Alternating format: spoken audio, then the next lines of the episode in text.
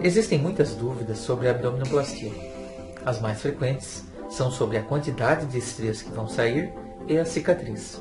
Muito bem, imagine um fuso desenhado entre o umbigo, superiormente, e mais ou menos na localização da cicatriz da cesárea inferiormente, sendo que as duas pontas do fuso estarão nos ossos lateralmente.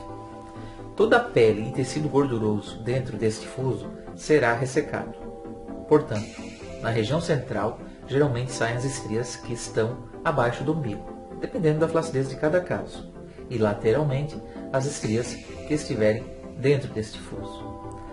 A cicatriz do novo umbigo deverá estar posicionada internamente, sendo pouco perceptível.